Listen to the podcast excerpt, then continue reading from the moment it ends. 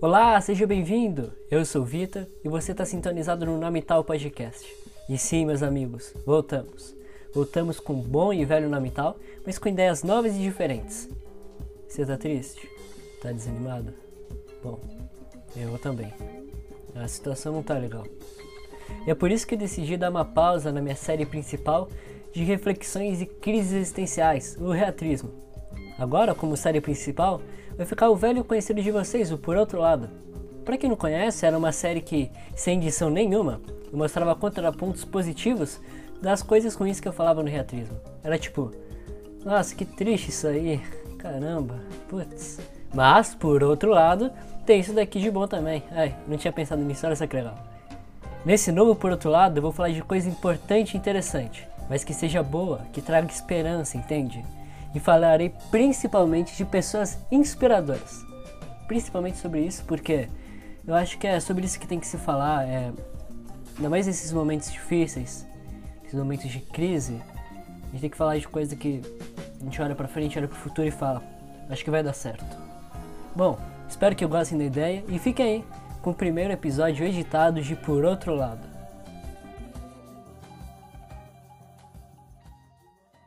Da janela de sua casa de veraneio, a mulher, enquanto dava goles de seu café ainda quente, observava fascinada a praia rochosa.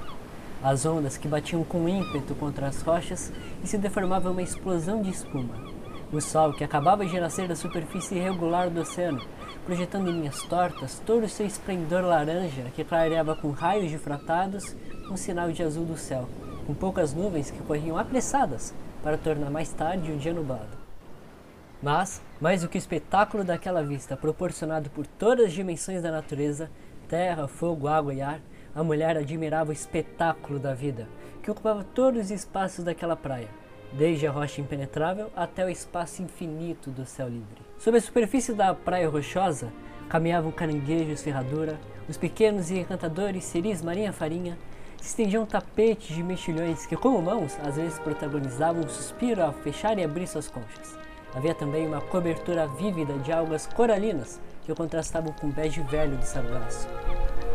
Abaixo das rochas havia infinitas, incontáveis criaturas, como as baratas do mar, que de tão delicadas fogem até mesmo d'água. Acima de tudo isso, no reino dos céus, dominavam as gaivotas com seu grasnar e outros detentores do voo, mas esses se encontravam pousados, se alimentando de moluscos e caramujos que tentavam colonizar uma rocha que se projetava imperadora quase a tocar o céu. Desse modo, formava-se um círculo de interdependência perfeito, em que todas as partes se complementam. Havia também um mundo inconstante, misterioso e mágico, oculto do ponto de observação da mulher. Para alcançá-lo, ela deveria caminhar pela beira-mar com suas sandalinhas e olhar para baixo. Encarar um espelho de água cristalina que revelava submersa sua própria essência. Abaixo da linha do horizonte do progresso humano, revela-se um mundo oculto que desperta sucinta humildade. Estrelas do mar das mais variadas espécies e cores, esponjas, ouriços do mar, lapas, anêmonas, criaturas esculpidas com tamanho esmero que pareciam flores de cristal, corais e pequenos peixes que se aventuram nas águas rasas, revelam como tudo faz parte de um todo mesmo, inclusive a mulher e toda a humanidade. Todo esse sistema é regido pela Lua, que com sua gravidade puxa o mar e cria o regime de marés. Altas, baixas, vivas e mortas, as marés determinam os reis das rochas, a proliferação dos peixes, a ansiedade das baratas do mar, o almoço das gaivotas, a extensão do tapete de algas, a velocidade do andar dos caranguejos e a configuração da paisagem. Aquela rocha colonizada por caramujos em breve seria engolida pelo mar, e os caramujos então iriam junto, e assim serviriam de comida para as criaturas marinhas, que por sua vez seriam comidas de pássaro. Era um ciclo perfeito de interdependência, no qual todos os seres se complementam. A mulher tinha seu ser complementado pela beira-mar, pelo mar, pelo costão rochoso de Southport, Maine, Estados Unidos. Rachel Carson era uma só com o mar e suas criaturas, um só fascínio, uma só pulsão, uma inspiração que irrigava frestas e veias com água e sangue, construindo assim um grande coração duro como rocha, mas mole como tecido de molusco. Era um amor assim, natural e peculiar, que construía junto da maré paixão infindável e piscinas naturais, refúgio de descanso daquele mar agitado, daquela vida agitada que os anos 50 proporcionavam.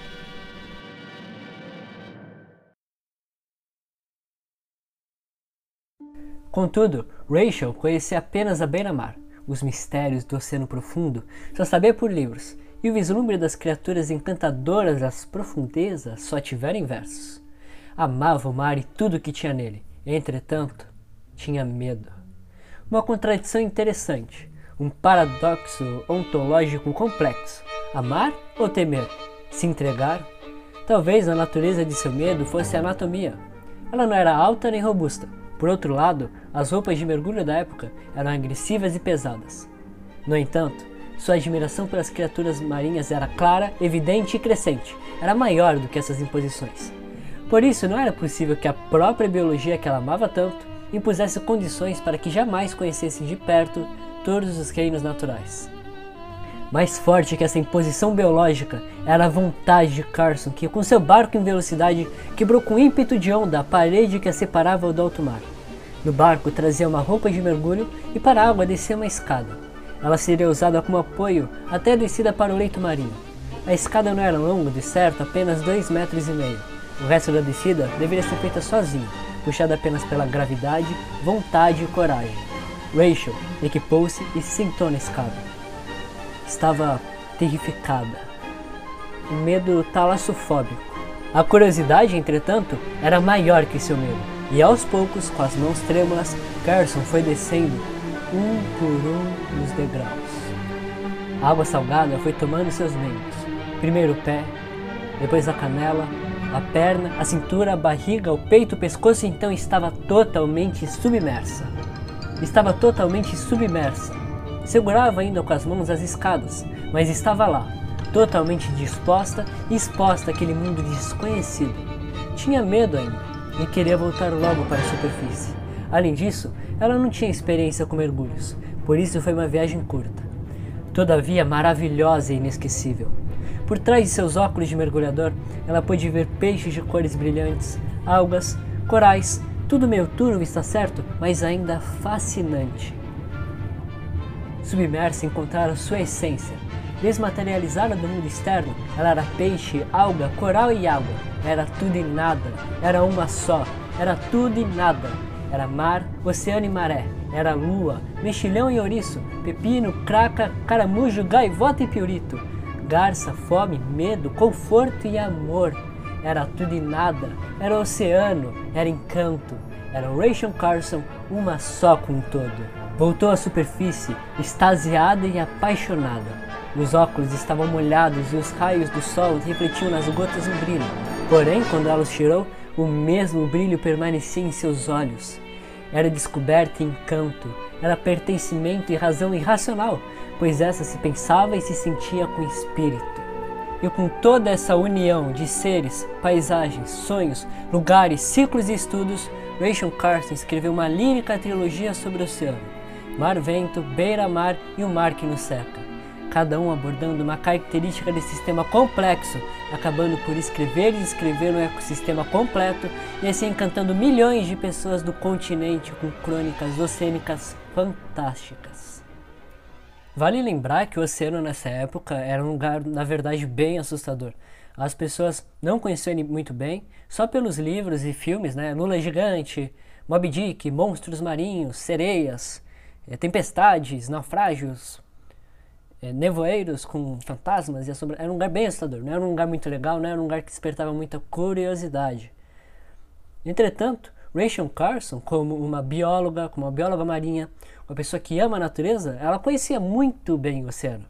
Ela conhecia não só é, o que você vê, a praia e o mar, mas ela conhecia também os estudos que era uma novidade nessa época, era novidade porque o mar começou a ser estudado, principalmente por causa da guerra marítima, da, da guerra submarina também, submarina principalmente.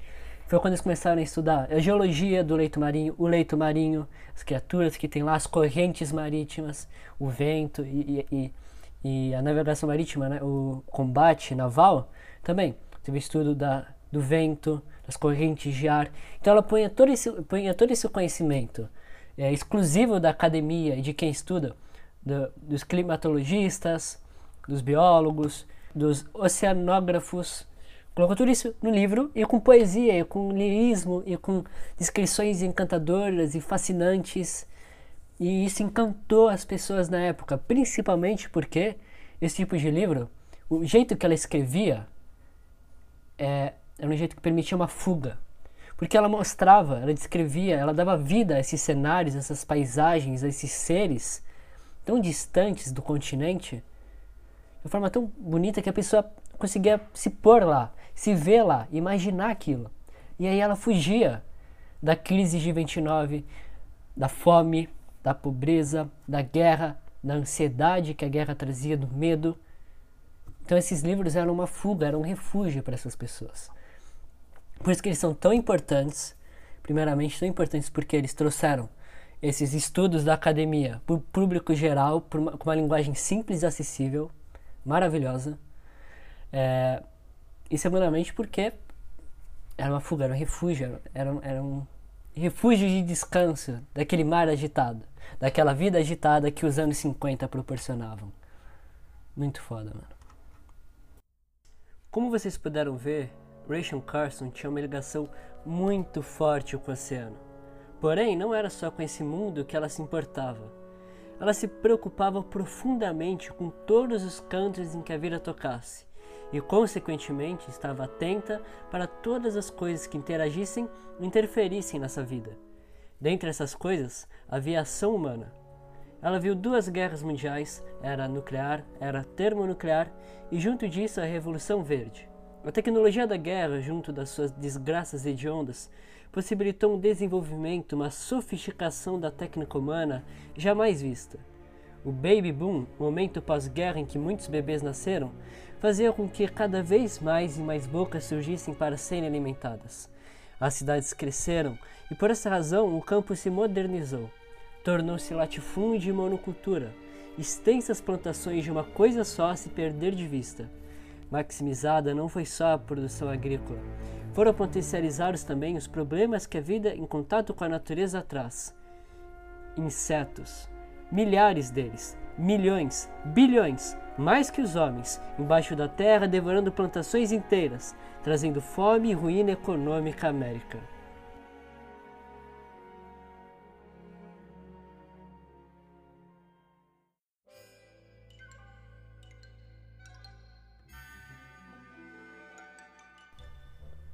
Para isso, felizmente existe uma solução. Essa filhote da guerra, o DDT, ou dicloroidifeniltriclorietano. Mas deixa esse nome complicado para os cientistas, pois o DDT tem uma função simples: matar. Matar e matar aos milhares, milhões e bilhões, todos os insetinhos malditos embaixo da terra que devoram, ou melhor, devoravam nossas plantações. Matar, erradicar doenças, febre tifoide, malária e acabar, destruir, esquecer o medo da natureza. Culpa de o homem, o homem, aquele que ergueu impérios e cidades majestosas, que alcança todos os cantos do mundo, da Antártida ao Saara, que domina o petróleo, a eletricidade e o átomo. Culpa de o homem ser vítima de mosquitos. Agora, com os famosos detetizadores, isso já não é mais problema. O homem agora é imparável e a dominação da natureza imperativa. É o progresso sem limites a custo apenas da servidão da natureza.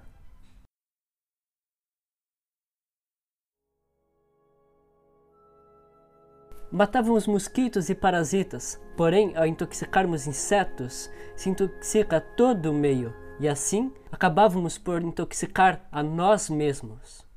E foi isso que o Rachel Carson percebeu ao notar que a primavera não possuía mais o gorjear dos pássaros. Para onde foram? Foram embora? Não. Antes tivessem fugido da destruição protagonizada pelo homem, mas agora os pássaros estavam mortos mortos pelo veneno que continha nas minhocas que comiam.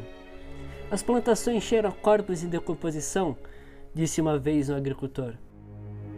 Assim como na beira-mar, o metabolismo no campo é interconectado e interdependente. Se uma parte morre, todas as outras morrem. Contaminam-se primeiro as plantas, depois os insetos que as comem, e então os pássaros que se alimentam deles. E quem está no final dessa cadeia? Exatamente, o homem, que come a planta que contaminou toda uma cadeia. E o resultado disso? Câncer. Logo, suspeitas de câncer relacionadas ao consumo de alimentos contaminados começaram a surgir. Estava claro, a arrogância do homem o possibilitou o desenvolvimento, mas não tirava sua ligação com a natureza, não tirava do homem sua fragilidade. Isso precisava parar. Rachel Carson percebeu isso. Para tanto, para alertar as pessoas dos perigos do DDT e conscientizar elas sobre nossa conexão com a natureza, Rachel Carson, já debilitada pelo câncer, é, que apareceram sintomas de câncer de mama, ela fez a operação e durante esse processo ela também percebeu que tinha uma espécie de tumor nas costas, mas o médico falou que ele era benigno, então ela deixou, não fez a operação. Passou uns anos, começou a ter complicações, perceberam que esse câncer era um câncer maligno e então era tarde demais, não adiantava operar, ele se espalhou para o corpo inteiro, até para a cabeça. E então ela teve um, um final de vida bem complicado, ela estava bem debilitada e limitada, mas ainda assim ela juntou todas as forças e seu virtuosismo lírico para escrever seu último, mais poderoso e revolucionário livro, Primavera Silenciosa.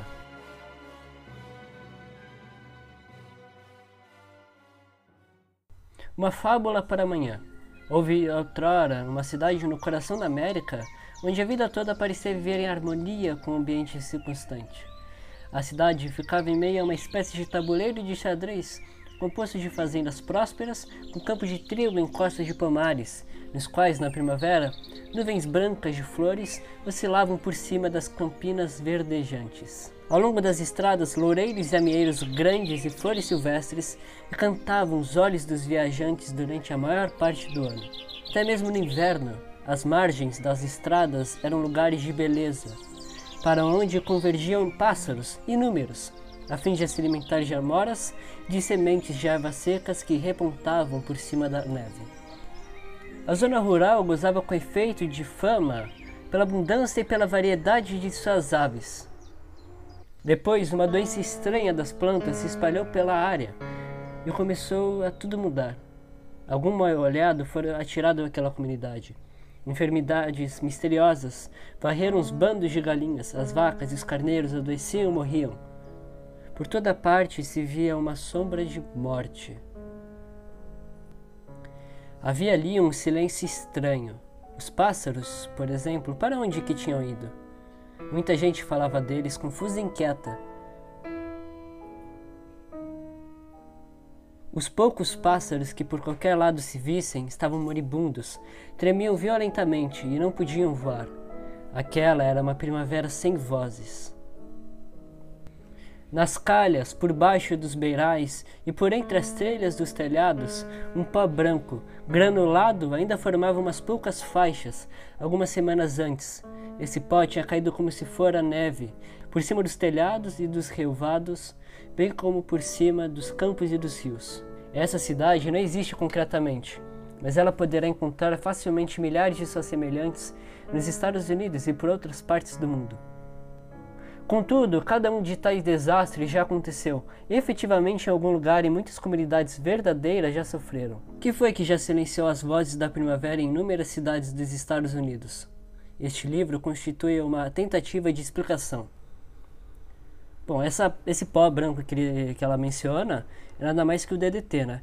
que era pulverizado em grandes quantidades por aviões, é, é, pelos tratores, pelas próprias pessoas com borrifadores, e era em todos os lugares. Era no telhado, era na tinta que as pessoas usavam para pintar as casas, eram nelas mesmas, em plantações inteiras, aqueles aviões que passam, fazem rasante, com helicópteros, pulverizando enormes quantidades de DDT.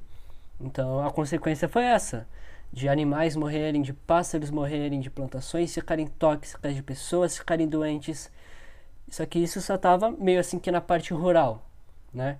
Isso acontecia na, nas plantações, era onde se vê as consequências mais drásticas e mais imediatas essas consequências, por serem distantes da cidade, só ficavam com quem só, tinha, só era um conhecimento de quem estudava, né? de quem estava indo atrás disso. Aí o que o Rachel Carson fez com esse livro, veio pegar esses estudos, foi fazer uma denúncia contra essas coisas que estavam acontecendo no campo, nessas pequenas cidades, e dizer, ó, se usar tanto assim na cidade, vai morrer gente na cidade também. E ela escreveu de um jeito maravilhoso. Esse livro tem uma linguagem poética, uma pura literatura. Era de um jeito simples que as pessoas entendiam e isso despertou. Despertou as pessoas para questionamentos, para uma mudança de pensamento. E por isso que esse livro é tão, tão importante. Após a publicação em junho de 1962, houve uma estrondosa explosão de críticas e questionamentos por parte da sociedade. A comida era segura? E os animais? É seguro usar o DDT? A indústria química obviamente tentou difamar Rachel e desclassificar seu trabalho. Chamavam-na de histérica, típico, e que os estudos que ela apresentava eram inconclusivos sendo que, na verdade, o maior tentado contra a ciência era protagonizado por essas indústrias, que ao formularem seus produtos se preocupavam mais com o resultado do que com os riscos.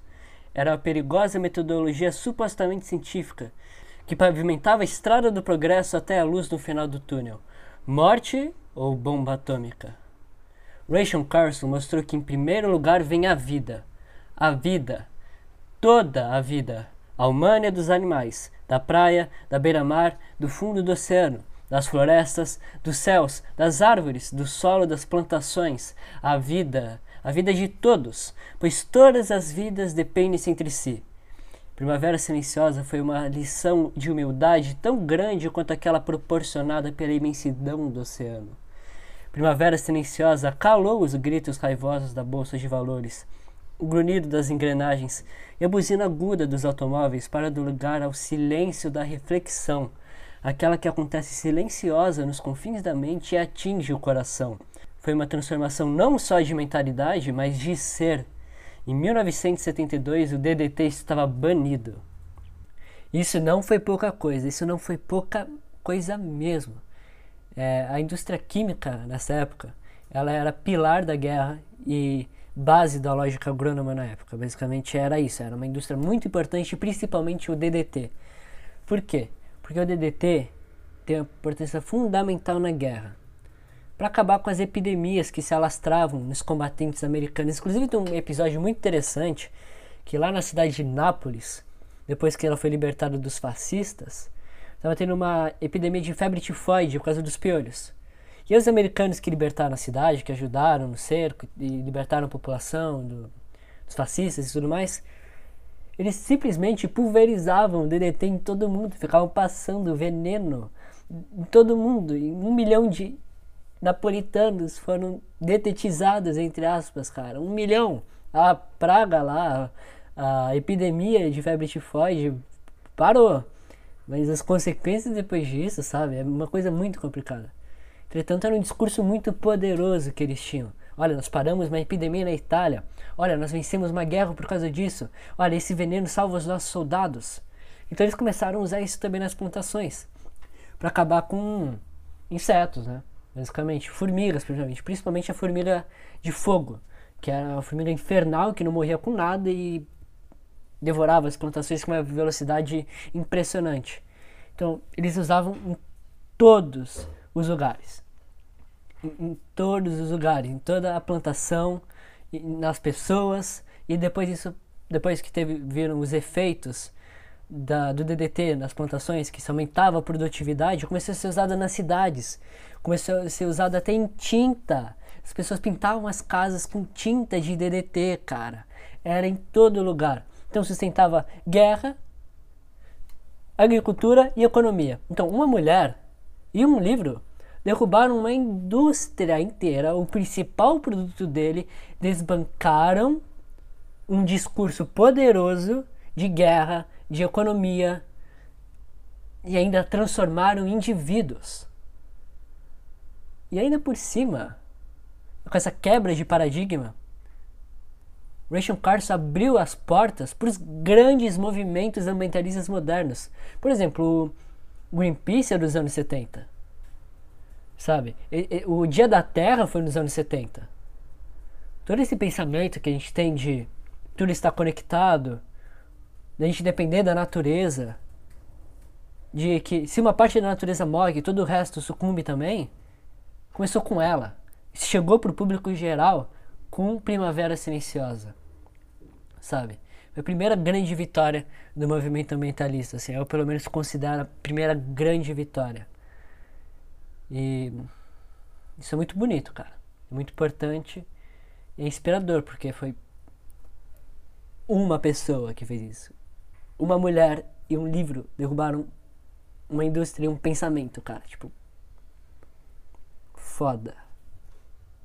Rachel Carson sentia-se realizada. Ela morreu dois anos após a publicação do Primavera Silenciosa, em 1964. No leito da morte, sua cama era casco de tartaruga, e sentada nele, Rachel Carson era levada a uma viagem infinita pelo mar, para um mergulho eterno com a sua essência. Eternamente Rachel Carson nos corações, nos corações jovens daquela época que se revoltavam com o que os adultos faziam. E sua aura ainda paira como gaivota sobre as cabeças dos movimentos ambientalistas contemporâneos.